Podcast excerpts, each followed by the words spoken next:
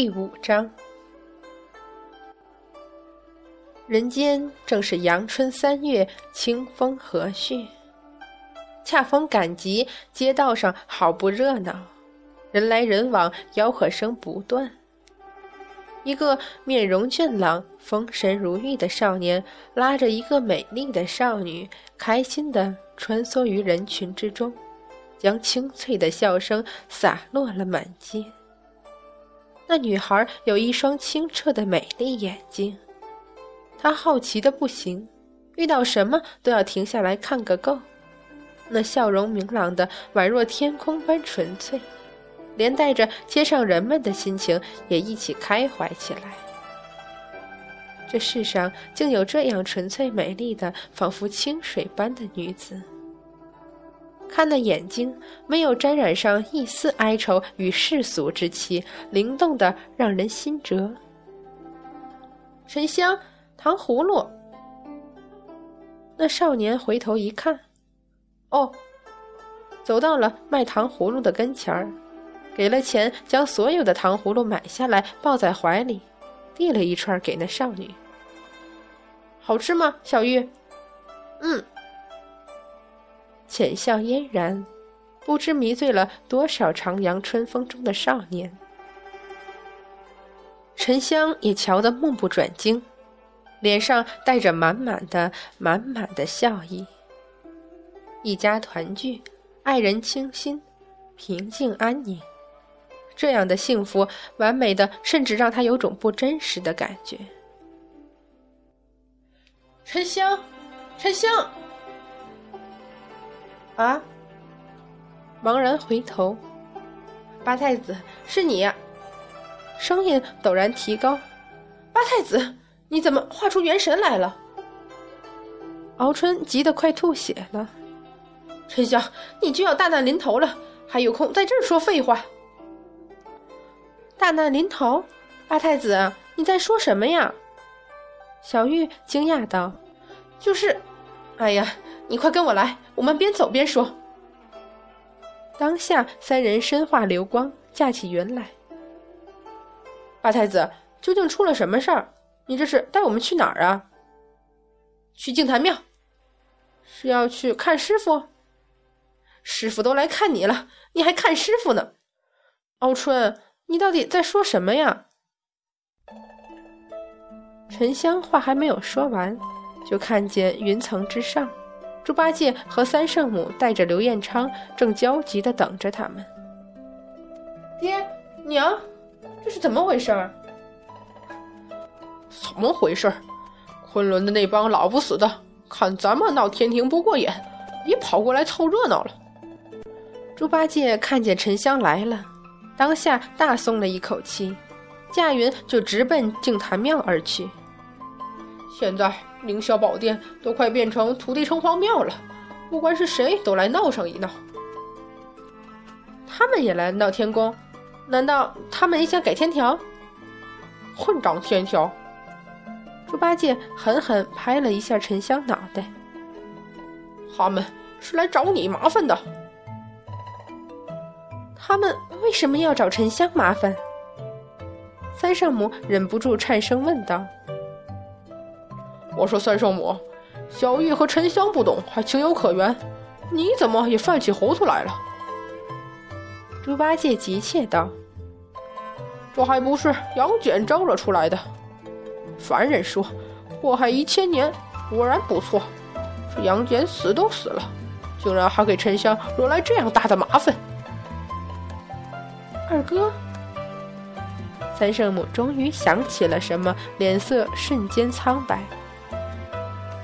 难道是阐教？没错，那帮老道士冲上凌霄殿来，口口声声说杨戬是他阐教第三代首座弟子。天庭若不给个说法，他们绝不罢休。三圣母，你也知道，那阐教虽然这么多年没有露面，但是佛祖一向很忌惮他们。俺老猪有听说。那昆仑十二仙的法宝玄奇诡异，奥妙无穷，绝非一般人能敌。我徒弟就是再怎么厉害，也比不上那些老不死的呀。但是杨戬作恶多端，死有余辜，他们凭什么找我麻烦？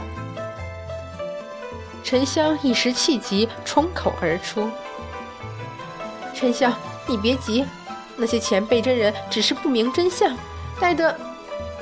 韩圣母，你是不知道啊。”猪八戒气哼哼地说：“在玉帝面前，咱们那么多人，把事情说得明明白白的，就差没吐血给他们看了。可那群老不死的说什么了吗？他们什么也没说，就一个劲儿的。”要天庭教凶手，沉香啊，师傅祝你这一个好徒弟啊，你可得保重。岂有此理？难道他们不问是非的吗？沉香愤然道：“哼，俺老猪看，俺们是揪着这条理不放，又是存心来找天庭麻烦的。”净坛使者，这昆仑诸位道长。为何要来找天庭麻烦？三圣母疑惑问。佛祖说过，阐教是因为曾对女娲娘娘立下誓言，所以几千年来不出昆仑仙境一步。我看呐，他们这是借机想要破事。三圣母吓得一抖，八太子连忙拉住猪八戒：“师傅。”这饭可以吃，话不能乱说呀！万一这……猪八戒一抖袖子，斜眼道：“俺老猪有啥说啥，怕他不成？”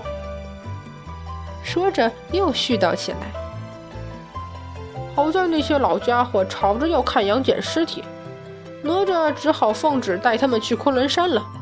我和敖春赶紧元神出窍来通知你们。”好歹净坛庙也是佛宗的地盘，他昆仑老牛鼻子想闹也得先思量下。敖春跟着点头道：“沉香，你真的要小心，阐教比天庭还要可怕。杨戬、哪吒和哪吒两个哥哥都只是阐教第三代弟子，这次可不比从前。那些老道可都是活了成千上万年，完全不接触世俗的老顽固。”你有理也说不清啊！不管他是谁，都应该讲理。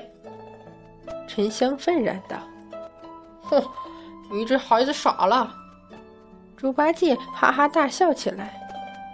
若非咱们闹上天，你以为玉帝王母会默认你去救母？早把你这小子拿下，扔进万劫不复之地了。暗暗咬牙，沉香不语。猪八戒继续絮叨：“昆仑十二仙，哼，俺老猪可不傻，明明只有十一个，少的那个是谁？难道我会想不到？哼，好在你们都没事，我也就放下心了。”这回敖春不明白了：“少了谁？你小子，我说你怎么比猪比我还笨？少了的那个。”自然就是杨戬他师傅。杨戬他师傅，别看我，他阐教几千年都没露过面儿，喊老猪也不知道是谁。猪八戒看了一眼面色苍白的三圣母，说：“不过沉香，你娘大概知道。”三圣母迟疑了一下，缓缓点头。二哥的师傅是玉泉山金霞洞的玉鼎真人，昆仑十二仙之一。既然如此，娘，我陪您去说说，让大家把事情弄清楚了，不就？三圣母惨然摇头。沉香，娘也没有见过玉鼎真人啊。什么？包括刘彦昌在内。所有人都忍不住惊诧地叫出声来。娘蒙女娲娘娘垂青，收为记名弟子，在九天宫修炼。但是，一来娘的资质不好，二来女娲娘娘何等身份，几百年来我也不过见了她三面。而二哥远在昆仑修行，后来又参与封神大战，最后昆仑仙境封闭。所以我就从来没有见过阐教的任何一位真人，包括二哥的师傅沉香、燕昌。三圣母默默垂泪道：“净坛使者说的对，我们一家人历尽千辛万苦，好不容易才有今日团聚，一定要珍惜才是。”娘，孩儿已经不是当初那般弱小，还有宝莲灯在手，无论是谁，沉香都一定能和他拼上一拼。沉香说的对，还有我的万年法力，加上劈天神掌，一定不会让您受苦了。宝莲灯，宝莲灯算得了什么？三圣母苦笑道：“你这傻孩子，阐教正是以法宝玄妙出名，虽然比不上女娲娘娘的神器，可那么多件法宝一起拿出来，就算宝莲灯也压不住啊。至于小玉，你那劈天神掌是截教通天教主所创，当初。”破了这劈天神掌的，正是阐教教主元始天尊。封神大战就是阐教与截教之战啊！你们想想，哪吒三太子身上的法宝是不是已经很厉害了？但是对阐教来说，那根本不算什么。想起风火轮、火尖枪、混天绫和乾坤圈，所有人的脸色都变了。其中尤以敖春脸色最难看。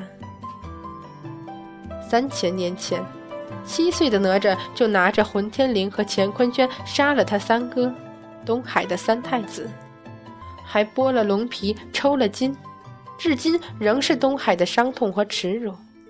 如果不是那法宝太厉害，堂堂东海三太子能被一顽童夺去性命吗？一路沉默，终于到了净坛庙，众人按下云头。猪八戒匆匆说了几句，又反复叮嘱沉香千万不能出来，要他们一家好生藏着，连忙和敖春驾云回天庭去了。